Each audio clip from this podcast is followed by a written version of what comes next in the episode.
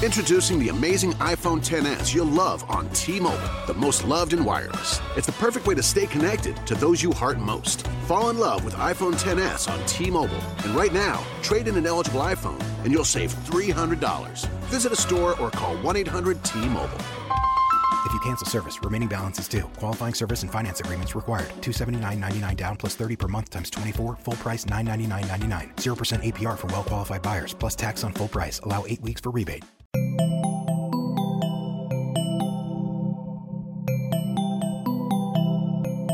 Bienvenidos a posta.fm, Radio from the Future.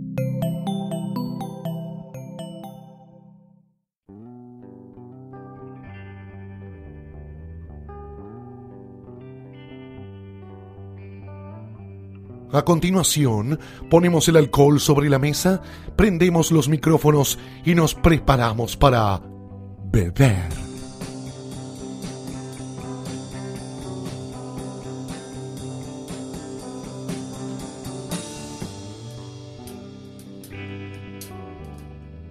Bienvenidos a la última, el último episodio, edición, el último capítulo de Beber, el podcast en el cual hablamos con diversos invitados sobre la vida, sobre los cócteles, sobre el vino, sobre la cerveza y sobre cómo el beber es parte de la vida de, de algunas personas. Eh, estamos acá con un invitado eh, al cual yo conozco hace ya varios años, creo que la primera vez que lo conocí me había preparado un cóctel, señor Agustín Bertero, y creo, si, primero si te acordás, la primera vez que nos encontramos frente a frente. No, la verdad no. Bueno, primero, buenas tardes, buenas noches, buenos días. Eh, realmente no me acuerdo cuándo fue la primera vez. A mí, esa parte mía del, del laburo es como todo comprimido a una noche. Todo- toda mi experiencia de... ¿Y cómo es esa noche? No, pasa todo. Pasó, conocí, a- te conocí a vos, cono- conocí a Julián, conocí el, el laburo, el aprendizaje y todo como que se me resume en una noche larguísima, pero como todo pasó una sola vez. ¿Qué recordás de esa etapa de, de- de tu vida? Bueno, hoy Agustín es uno de los creadores y dueños de Bar Duarte, muy conocido en, en Buenos Aires. Eh, y esa noche tenía que ver con tu, tu época en, en 878. En 878, sí. ¿Cómo llegaste? ¿Cómo desplegame esa noche de recuerdo en, en, en, en- en- en lo, que, lo que fue ese momento? El, el 8, cuando abrió yo ya había trabajado antes con Julián, el dueño, en otro lugar. Y cuando tuve que cambiar de lugar, ¿En en, cuál lugar? Casa Godoy, que era el ex Casa El Chal. famoso lugar donde cuando abrió el 8 le decían, este acá se puede fumar por en el otro". Exactamente. Y bien. Y se pudo un rato, después no se pudo más. Y ponerle si ese es un quiebre. De, de, de trabajar de, de, de- que se entendió para nosotros que estábamos dejando de ser un juego y estar empezando a trabajar en serio. De estar atento, de estar arriba y sobre todo lo que era la noción de servicio por encima de, de cualquiera o- de, de los otros aspectos del laburo. Que era, y equipo, como que eso ahí se, es- ahí se resume la, el- la experiencia en ojos abiertos y todos estamos juntos en esta. ¿Y cómo te habías metido vos en, en un bar? Digo, antes en el otro y en este, en este. O sea, ¿cómo, cómo llegaste a que, a, que eso, a pensar que se podía hacer un laburo que sea ocasional en ese momento? Fue un bendito accidente. Yo estaba en la facultad, estaba cursando el CBC y lo hacía con un compañero mío del colegio. Que este chico estaba trabajando con Julián en Casa Godoy. Y un tercero nos ofrece un laburo, una venta, era ser empleado en una casa de venta de CDs. Y fuimos los dos, yo le pedí que se baje porque ella estaba trabajando, yo estaba lona mal. Y me dijo, vos no te preocupes, si quedo yo en CD Market, eh, te podés ir vos al bar. Yo, por supuesto, no le creí porque esta cosa de uno auto conseguirse su propio reemplazo para mí era no era, no era muy formal que digamos eso. Y efectivamente, eh, salió el laburo para, para el otro chico y yo me presenté un jueves. Hola, ¿qué tal? Vengo a, vengo a ser bachero y permiso, bien- bienvenido. Y ahí arranqué. Y fueron tres meses de Casa Godoy. Y ahí fue que no se renovó el contrato y Julián ya agarró el 8 y ya le, le pegamos desde ahí. ¿Vos qué imaginabas, digo, cuando entraste a, a ese lugar o por ahí cuando ya pasaron al 8? ¿Qué, qué te, te empezó a tentar del trabajo? Estar en la barra, cocinar, servicio. ¿Qué es lo que descubriste?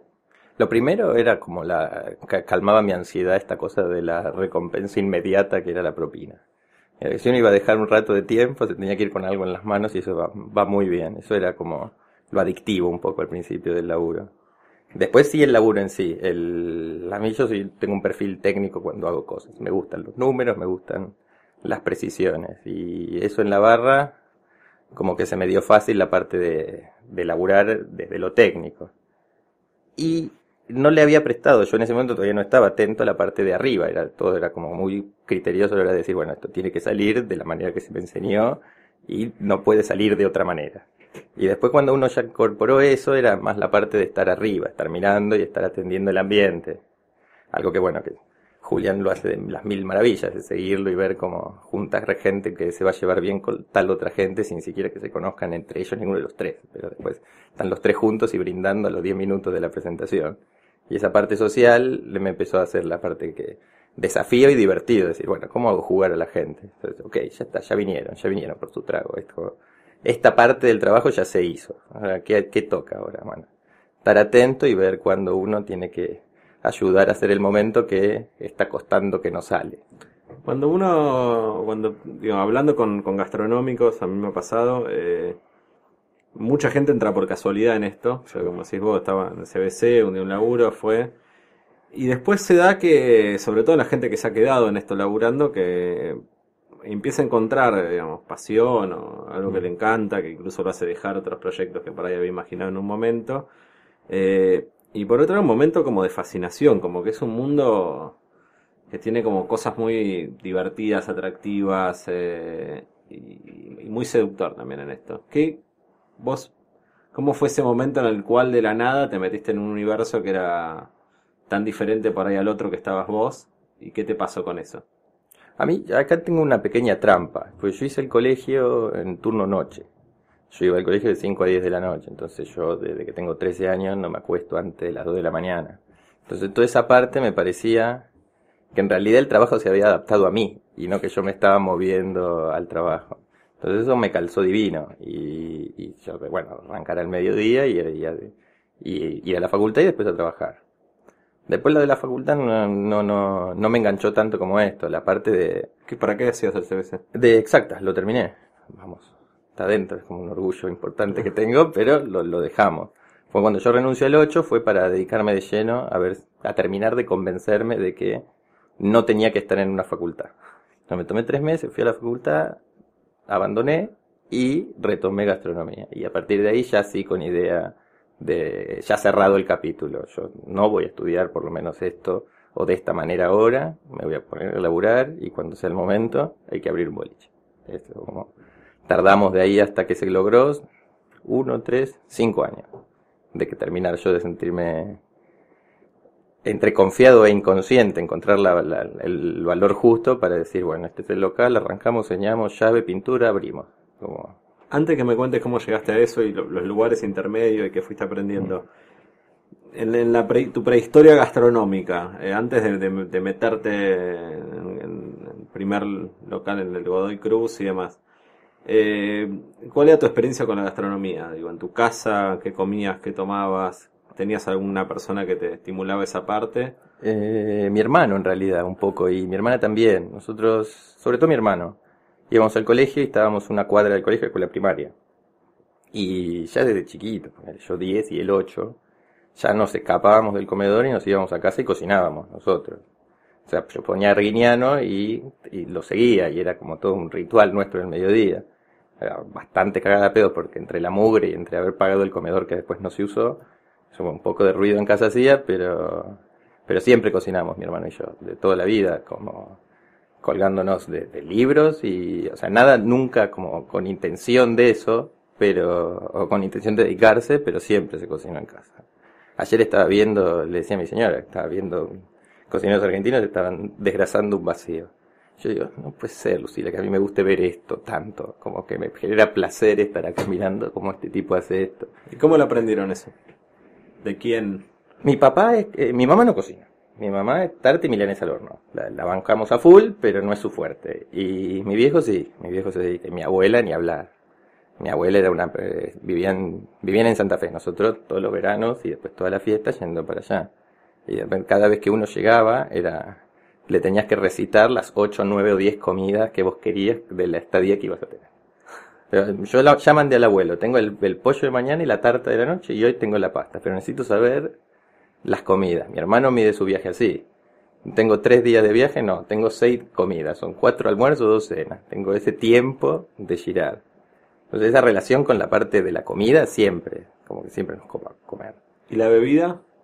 ¿Qué se tomaba en, en esa, cuando cocinaban ustedes tomaban, tomaban vino, tomaban... Y en casa de parte de mi mamá la bebida es un tópico porque su papá no la pasó bien con la bebida, la dejó, pero después se hizo boleta a consecuencia de eso, entonces como toda una mesa eh, medio analcohólica. Después la mesa de mi papá sí es más cargadita, pero a mí me llegó tarde el alcohol. Yo no, hasta los 20 no tomaba, o sea, compartía alguna cosa, pero no con intención. A mí el alcohol me empezó a gustar Trabajando prácticamente. Trabajando, pero ni siquiera al principio, sino como que entenderle la vuelta del el doble componente de lo rico y el y la intoxicación, eso ya te digo que casi con, con el bar. Con la, porque como la sensación de, de tomar en el lugar de trabajo la bebida de otro, como nunca me cerró bien esa parte. Yo era más de, dame un café y, me, y sigo trabajando. O al cerrar era decir, me llevo una lata y me voy a casa, no me quedo. Y recién en el bar sí, decir, ah, ok, esto como que ya lo voy entendiendo todo mucho mejor. Pero me, me tomé mi tiempo para entender el alcohol. Y sigo sin poder tomar cerveza. ¿En el trabajo o en general no En general no tomo cerveza. No tomo cerveza. No tomo cerveza. Sigo buscando que me guste y no lo, no lo logro. Mira, mira, para muchos es. Para mí fue. De verdad, yo empecé a tomar cerveza después de tomar otras bebidas. Eh, y también empecé grande, hasta los 18 años no tomaba. la gente se elegía una fantasía con los que estamos en, este mundo de... Que a los 12 abriste un blender. como una experiencia diferente y como más extensa y a veces no es, no es así. Entre el 8, ¿cuánto tiempo estuviste en el 8? Cuatro y medio, cuatro años y medio.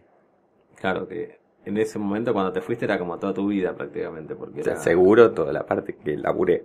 Claro, sí, digo, la vida como, como mucho tiempo y no hay mucha gente que esté tanto tiempo en un, en un lugar gastronómico, si se quiere. Yo lo valoro mucho, los promedios de edades de los empleados de los lugares donde uno va. ¿Cuánto están? En promedio de edad, seis meses. Mm. El promedio de antigüedad de los empleados te marca como un lado favorable del local. ¿Qué sentías, qué, qué sentías que, que estaba pasando ahí respecto a lo que la gente tomaba, digamos? Hoy por ahí uno tiene una, una noción un poco más en perspectiva de lo que significó 878 en esos años. Pero ¿qué mirada tenías en eso? ¿Qué sentías en ese momento y qué, qué mirada tenés ahora? A mí un poco la parte gerencial de ese momento me pasó un poco limpia. Yo era más bien un, un buen soldado. hay que ir por este lado y yo, sí señor, pum, y le pegaba. Pero visto desde ahora, lo que vi es que la barra esta estaba con el, la idea permanente de abrir juego, abrir esto para todos todo el tiempo, para todos todo el tiempo, para todos todo el tiempo, 24 por 7, no importa. Todos tienen que poder acceder a esto y si bien tiene su dificultad, se puede enseñar a hacer y reproducir, esto es no no es la parte compleja, la, parte compleja es que todos lo tienen que aceptar y naturalizar el me tomo un trago. Y va a estar bueno y está rico y es lo que corresponde.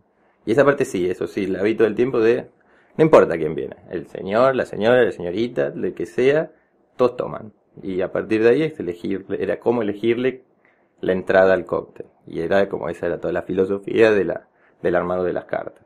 Y bueno, tienen que tener para un paladar sencillo, un paladar complejo y para el que no tiene paladar. Tienen que poder jugar con todos. ¿Sentís que hiciste a mucha gente, digamos, que empiece a tomar, digamos, cócteles o, gente que mucha, tomó por ahí su primer cóctel ahí en el, en el bar que vos se lo preparaste. Sí, le cagué la vida a varias gente porque termina siendo... Es divertido cuando te lo confiesan, cuando uno tenían un circuito, iban a tal o cuales bares a tomar tal o cual cosa y después le presentaste eh, un cóctel y después ellos lo intentaron en su circuito y no le salió y, vuelven y, ya te quedan como diciendo como sos un tramposo, ¿no? me hiciste probar esto y ahora me anulaste cierta parte de, mi salida. Y bueno, perdiste, ahora bienvenido. Yo tengo una lista de otros lugares donde también sale bien. pero es re divertido hacer esa, ese cambio, ese clic, ver que ellos lo ven de otra manera. Yo no hice nada, yo hice una charla y un trago, y, ellos solitos con, van comprobando que hay un- una manera recopada de tomar rico. El otro día hablando con, con Pablo Piñata, el barman ahí que está hace muchos años en, en Bizarro, me decía que él siente que en esos primeros años, digamos, eh, Bizarro abrió en el 97, en el 99 creo que abrió, 98, 99 abrió- abrió Danzón, bueno, Sucre, después vino el 8 en dos- 2004. Como que hasta esos años, como que abrieron lugares como de esa primera generación que, que eran como bastante sólidos, digamos, en- en su propuesta.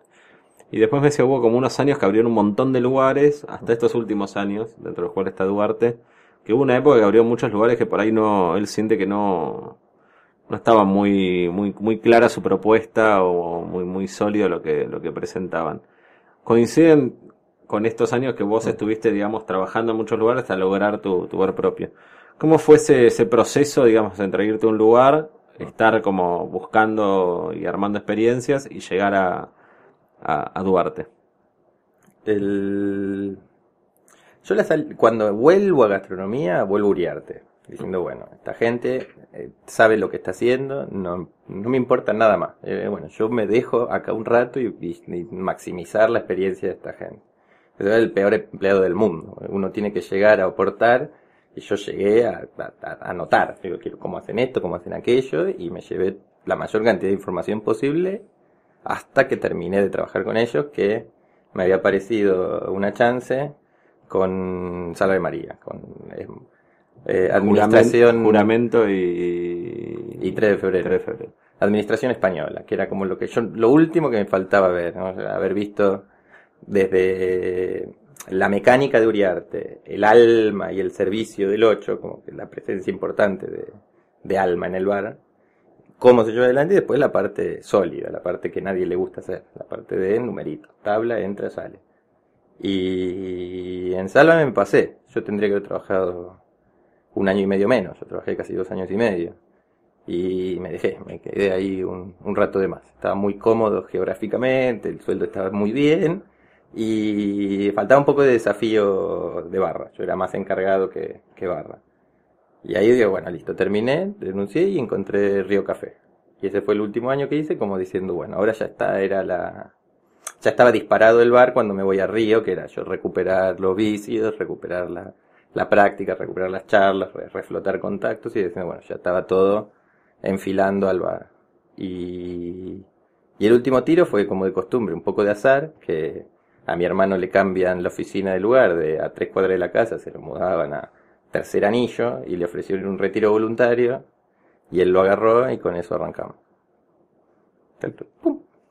Y, y apareció Duarte. Sí.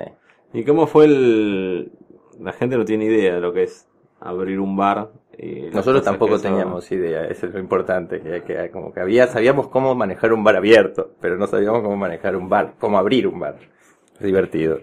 No lo piensen demasiado y ábranlo, porque rápidamente se llega a estar abierto. ¿Cuánto tiempo tardaron en armarlo para abrir? 75 días. Sí, y si con el diario del lunes eran 45, tranquilo, sin apuro. Nosotros tuvimos los primeros 15 días quietos, o sea, nos mirábamos, hacíamos cuentas, presupuestos y ya teníamos el gestor en marcha. Y viene el tipo y me da, me da el papel, la habilitación provisoria, yo ya podía, ya podía despachar y no tenía la pared pintada. Y ahí es donde le empezamos a meter, bueno, hay que empezar a gastar, ya fue. pero solo no se va a abrir. Y ahí le empezamos a meter y ahí, ahí arrancó. El, el gestor salió muy bien, como motivador, diciendo ya puedes vender. Y esa cosa bueno, yo puedo vender, pero está sucio, entonces digo, no, no, ya, rápido.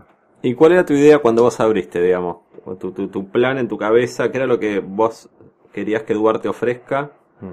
eh, en el escenario de bares de Buenos Aires, digamos? Yo quiero hacer esto que es diferente o que, voy a ser bueno, o, cuál era tu plan para jugar en, en Buenos Aires.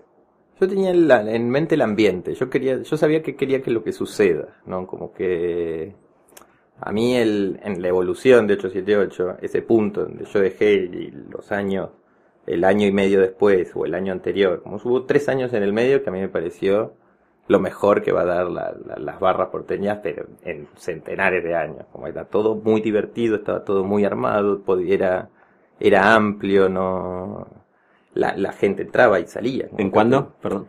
Lo que vendría a ser el 2008-2011. Ese pedacito de ahí. Donde todavía no había dado el último salto grande de calidad del 8. Que bienvenido sea, pero para mí es más divertida la parte anterior. Un poco más joven el promedio de edad, era un poco más rockero. Sí, hubo un momento, yo no recuerdo cuándo fue también, que empezaron fuertes las limitaciones a la cantidad de gente en los bares. Hmm. Eh, no, no, no- no- recuerdo qué año, pero había bares donde vos ibas y había como gente parada, o sea, filas en la barra para pedir cosas. Tercer fila de gente, sí señor. Eso un poco lo limpió, los temas de capacidad y demás. eh, bueno, hubo ahí como un corrimiento, más cambios que pueden haber tenido algunos bares. No, pero eso era. Siempre fue la, la, la opción de elegir o no elegir, hacerle caso a la ley, es siempre una cuestión del dueño. Y en este caso, la idea de que cualquiera que esté dentro del bar tenga que poder caminar con una copa de cóctel en la mano, indistintamente de lo que dijera la ley, ese es el parámetro. Si vos agarras una copa en la barra, te puedes tener que ir caminando hasta tu mesa. Y esa es la máxima cantidad de gente. Después que lo que diga la municipalidad es otro cantar, pero como esa es la cuestión visual y de espacio que uno quiere, quiere permitir el lugar a la gente. Y ya te digo, esa, esa parte de, de- de- de cómo llegaba la gente, del, del sistema del club. Ahí era el club de bocha, pero que funcionaba a las 12 de la noche. En lugar de jugar a las cartas, se levantaban minitas, tipos, organizando eventos, jodas. No sé, me pareció que fue en el momento donde el cóctel era lo menos importante. Donde el ambiente le había ganado a la propuesta de la barra. Como que la gente ya no iba exclusivamente por la bebida, sino que sí era el apoyo sólido, pero que ya la gente iba por ambiente. Y ese, mm, yo, me gusta esa época, mi nostalgia está ahí. Y eso es lo que vos, digamos, querés que sea tu bar. Sí, sí, que la gente arranque al bar, que llegue al bar y con decir, alguien va a ver. Ahora todos los teléfonos y la tecnología lo hacen un poco más tramposo, pero aún así el- la posibilidad de que sea un espacio recurrente del cliente, no que sea una excepción, no que sea un cumpleaños, una, un evento, sino que sea dos, tres veces por semana y que se vayan charlando entre ellos, que, lo, que en realidad lo hagan ellos. Yo, yo ofrezco el, el marco, el, el terreno. ¿Y cómo, cómo, cómo lo haces eso en lo concreto, digamos? ¿Cómo crees que un bar hace para, para generar eso, digamos? ¿Qué herramientas tenés vos a disposición para tratar de, de lograr ese, que, el bar sea eso que vos soñás?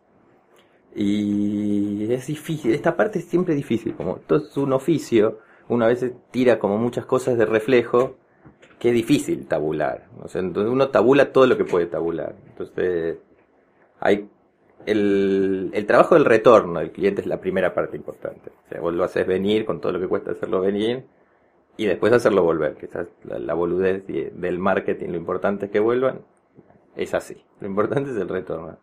Y a medida que más, o sea, hay que aumentar la frecuencia de esta gente para que se note que es un club. Si vienen una vez por mes, no te, no sentís la confianza suficiente. Entonces, de algún modo, la diferenciación va a estar en el trato mano a mano.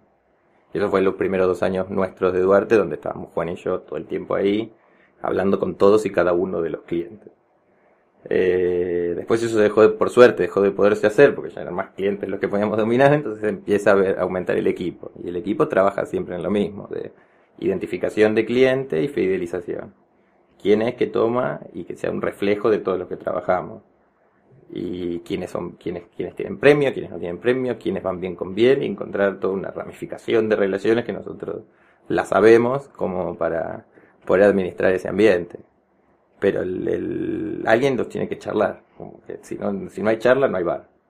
Alguien tiene que hacerse, hacer sentir el peso del servicio. Entonces yo te voy a charlar para que te des cuenta que todo está andando bien. Entonces te va a venir la bebida, te va a venir la comida, te van a saludar a la ida y te van a saludar a la vuelta. Y con eso es más difícil llevarlo a cabo que proponerlo, pero son cuatro pasos. Entonces, pero después tiene que tener 8, 10, 11 tipos haciéndose cargo de que todos cumplen con su parte y las excepciones, como que siempre va a pasar algo que esté fuera de la norma y hacerse cargo de que cuando las cosas salen bien, salen bien por culpa de una y que cuando salen mal, salen mal por culpa de una. Entonces, no es tan difícil darse cuenta cuando uno se equivocó y hacerse, bueno, No, no necesariamente tiene que ser una invitación a la cuenta, una vez es una disculpa bien ofrecida es suficiente. ¿Qué bares te marcaron en estos años, más allá de los que trabajaste, Mm. en los cuales vos sentiste que aprendiste o, o viviste momentos que dijiste, bueno, eh, hoy recordás y decís, eso me gusta de un bar? El primero es Bangalore, como un- el- no sé la geografía siempre, como que es chiquito pero que entra un montón de gente al mismo tiempo y despreocuparse por el acartonamiento y preocuparse más por, por ordenar el desorden. O sea, no proponen desorden, pero es como que esa reacción. Vos llegás, te pedís, te encargás de vos y siempre, y alguien va a ver atrás encargándose de vos de las cosas que vos vas dejando. Y toda esa de esa independencia a mí me gusta mucho. Y es como, me- no, no sé si en algún momento voy a querer trabajar en un lugar así o, o proponer un lugar así, pero como que todavía falta, veo que el público le cuesta, hay que entrenarlo un poquito más para el piloto automático. Y sí, definitivamente eso es lo que me gusta, es como la barra sin barra, no sé, como raro, pero me copa. Y, y se- siempre se tomó bien y se comió bien, así que... Y los precios son razonables, razonables en serio, y entonces como era una, una propuesta sólida para mí de donde se la mire. Y a mí eso siempre, Bangalore es uno de mis ejemplos, de los que no trabajé, de como diciendo, bueno, es, para ese lado la, la joda, ni ir para aquel lado. ¿Seguís yendo a bares para tomar algo, para conocer, para ver qué pasa, para ver qué están haciendo? Poco, pero sí. Sobre todo este último año con, la llegada de mi, de mi hijito, eh, se hizo más difícil, pero tengo siempre en calendario decir, bueno, hay dos noches al mes que yo tengo que ir a algún lado. A veces con ganas, a veces como un soldado. Digo, bueno, hay que está pasando algo acá, hay que verlo. Y, y por placer normalmente es de día lo mío. Ya de noche ya no, no- lo termino por no disfrutar, pero me gusta, pero no es como diciendo, bueno, voy a despejarme una noche para salir de copa. Prefiero despejarme un mediodía e irme a comer. como diciendo la- sobre todo en el plan familiar, ¿no? ¿Y cómo ves lo que está pasando? Eh, a mí me gusta mucho lo que está pasando. Está esto de tener bartenders en la tele es algo mágico, como que no, no, no había sucedido nunca. Y, y que se les dé un espacio, hay como cuatro bartenders en tele haciendo cosas. Tenés al Ludovico, al cubano, al de al de América, que está ahí atrás, no sé cómo se llama, y hay uno más. Sí, estuvo en, no sé ahora, pero estuvo Sebatienza en Fox también. Bueno, ahí pasaron Eh, varios eh, también. no estoy hablando de los pri- de, del cable, perdón. Yo estoy hablando casi tele, de- abierta. de- tele abierta. Sí. Y, y que finalmente, como que yo quiero romper, que veo que se está yendo para romper la, la barrera de criterio, de como que de repente hay personas que no pueden tomar cóctel. Diciendo como que es una gran mentira que se en algún momento sí era más exclusivo, pero ya no es más exclusivo. Entonces, hacer una lectura, el mercado está haciendo lectura de que eso no es así. Entonces, esa parte me copa y están apareciendo ofertas. O sobre todo estos últimos tres años, como decís, aparecieron un bloque de 10 bares, todos súper sólidos. Y si bien hay algunos que son más, eh, más caros, pero todos son a, de, de, de, de oferta simple. Como que no hay, no hay nada muy difícil de tomar, no hay nada muy difícil de comer. ¿no? Vas y si te da el, la billetera es, es sencillo y no, no, no vas a tener ningún problemita.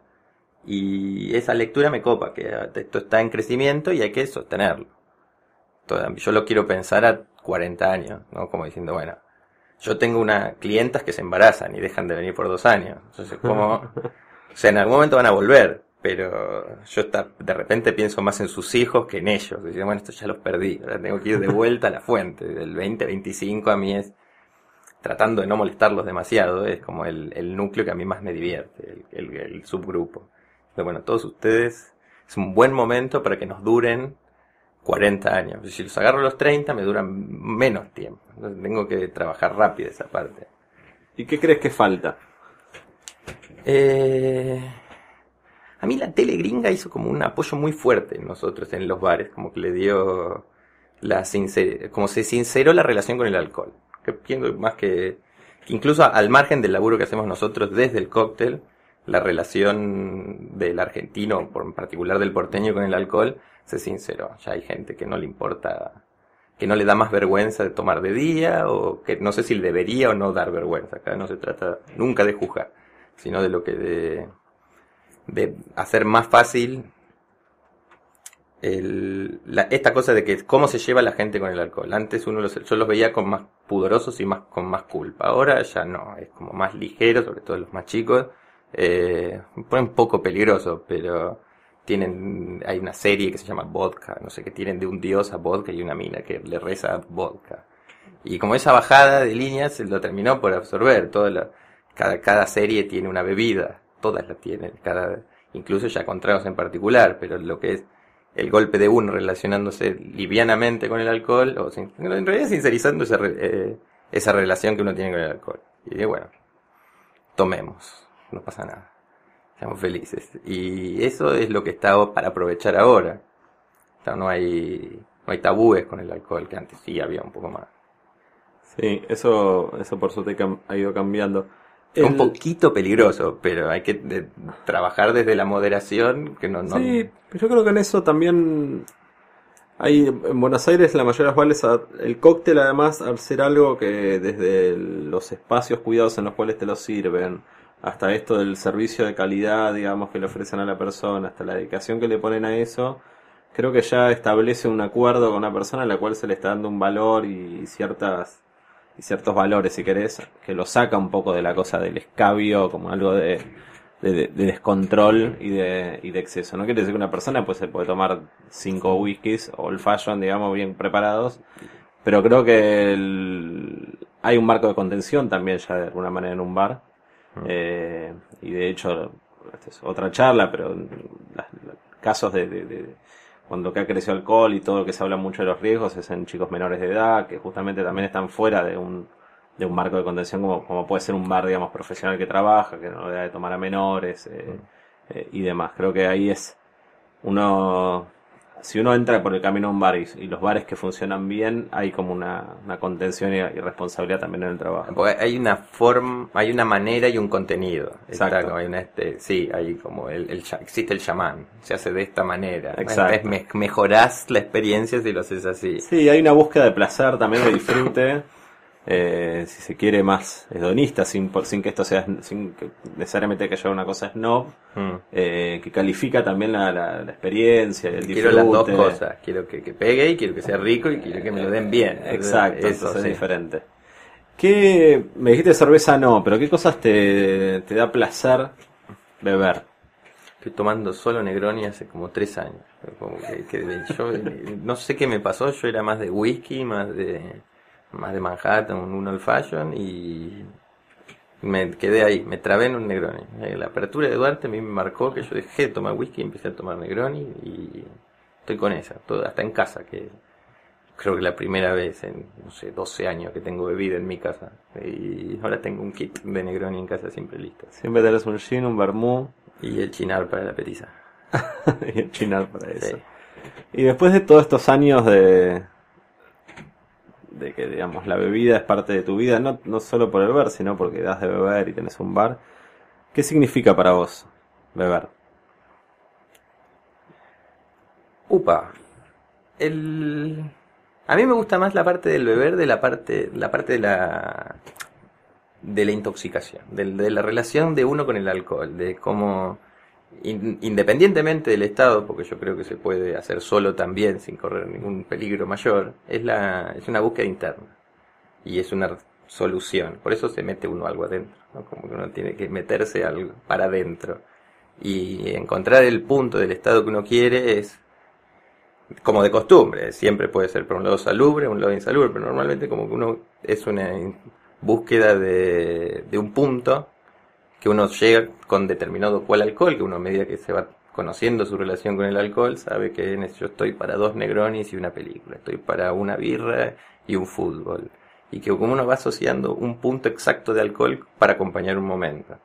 Y a veces es este libro, a veces es el famosísimo Game of Thrones de los domingos a la noche, cuando toca, toca. Y, y me gusta ver esa, cómo se, cómo la gente se, tiene sus puntos. Y dice, yo quiero esta cantidad de y, y lo respeta. Y a veces para uno es un montón, para otros es, ah, pero eso yo solo a la mañana. Y te miran como que después siempre hay gente que toma para arriba mucho, para abajo mucho. Pero el beber es encontrarte ese punto que, ayuda a resolver o mejorar una circunstancia. Yo estoy buscando algo. No es no es de gratis, no es que uno si, ve si uno va por, caminando por la calle y te ofrecen bebida, uno normalmente diría que no. Uno tiene un plan con la bebida, uno la quiere para algo, no es, eh, no es per se. Es como para preparar la mente para ese estado. Sería bueno que cada uno encuentre su plan también en eso. También te lo puede dar el plan. La búsqueda a veces puede ser buscar el plan. Necesito un estado de búsqueda de planes. Y a veces eso requiere amigos y bares para que salgan los planes. Bueno, por más amigos, por más bares, por más bartenders. Gracias, eh, Agustín, por el tiempo. Gracias a, todos los que escucharon todos estos episodios de, Beber. Eh, y esperemos que haya más Beber en el futuro. Gracias, Martín.